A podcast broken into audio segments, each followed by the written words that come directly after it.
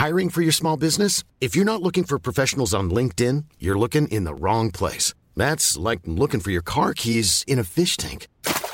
LinkedIn helps you hire professionals you can't find anywhere else, even those who aren't actively searching for a new job but might be open to the perfect role. In a given month, over 70% of LinkedIn users don't even visit other leading job sites. So start looking in the right place. With LinkedIn, you can hire professionals like a professional. Post your free job on linkedin.com slash people today. Debido a la pandemia se pronostica un mal escenario para el sistema educativo privado con una pérdida prácticamente del 40% en la matrícula.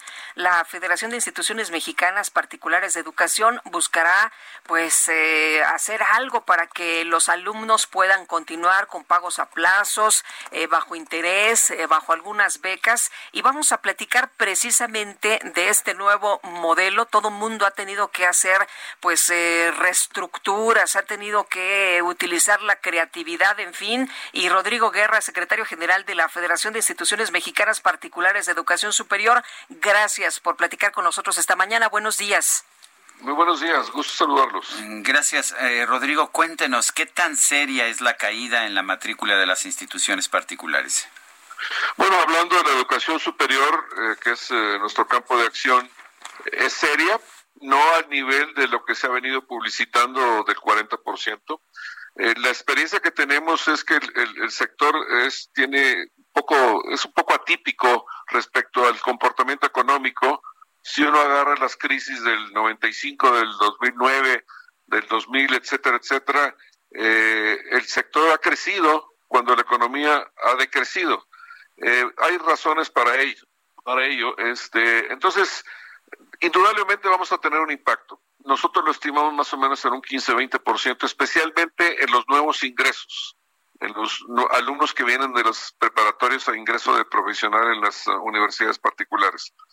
Eh, las universidades, por supuesto, pues están haciendo una serie de acciones, porque creo que lo, muy importante es hacerlo hasta lo imposible para que padres de familia y, e instituciones conserven a los chicos en los salones de clase. Un joven a esa edad sin una actividad eh, eh, académica pues se vuelve un problema social que hay que atender con mucho cuidado. Eh, Rodrigo, ¿cómo van a ser, eh, decía usted, bueno, pues es una de las eh, cosas que tenemos que realizar, pero ¿qué van a ofrecer? ¿Qué es lo que se está pensando que pudiera ayudar en este momento de crisis a los, pues a los alumnos? Becas, plazos, ¿cómo le van a hacer? Sí, todo eso. Bueno, indudablemente cada universidad en su estructura y atendiendo al segmento socioeconómico que que sirve, eh, han hecho o están haciendo una serie de, acciones como las que usted menciona. Eh, ciertamente el número de becas ha sido aumentado, la cantidad de, de, colegiatura que se beca también. Ha habido o hay ofertas de pagos diferidos, ha habido financiamiento sin intereses, eh, ha habido congelamiento de colegiaturas, ha habido alguna pequeña disminución, dado de un 10-15% y esto empezó desde marzo a abril cuando se empezó a implantar la educación a distancia. Eh, finalmente las universidades decidieron tratar cada caso en particular según las necesidades de cada familia. Y es una combinación de muchas cosas. Por ejemplo, junto con la Secretaría de Educación Pública, 20 universidades privadas tienen, de nuestra federación, tienen un programa que se llama Cero Rechazos, que por un año les eh, jóvenes los les dan una, una una educación por 1.500 pesos al mes.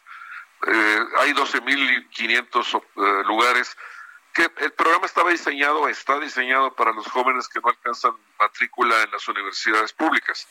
Pero esa es una muestra de la cantidad de iniciativas individuales que las universidades están tomando. Ahora, algo que hay que decir con mucha claridad es que los papás hacen grandes esfuerzos. En las, sus prioridades de administración de gastos o de recursos escasos como estos son, la educación sí va en, primer lugar.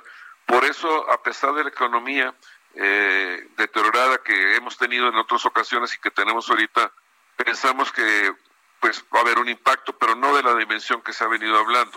Eh, ciertamente esta es una crisis diferente, porque tiene el componente del COVID y la, las acciones sanitarias que son requeridas. Y bueno, este, dentro de unos 30 o 45 días vamos a ver la realidad, que por cierto va a ser diferenciada, porque las universidades particulares tienen, no sé, eh, 2.000, 1.800 planteles en 400 ciudades y va a ir a ritmo de diferenciación de los impactos económicos que esta crisis tenga según la entidad o la región del país. Lo, que estamos viendo en cifras de consumo y en cifras económicas, que es que el impacto es principalmente para la clase media baja. ¿Afectaría esto a las universidades más baratas?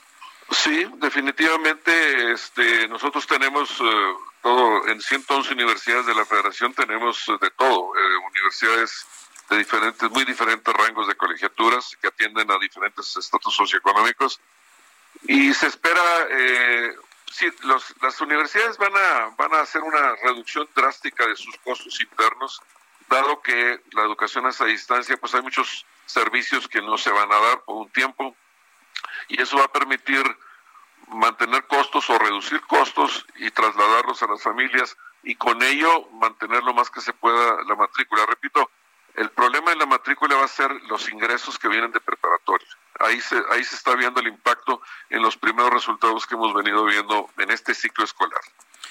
Yo quiero agradecerle a Rodrigo Guerra, secretario general de la Federación de Instituciones Mexicanas Particulares de Educación Superior, esta conversación. Al contrario, Sergio, muy a sus órdenes, muy buenos días.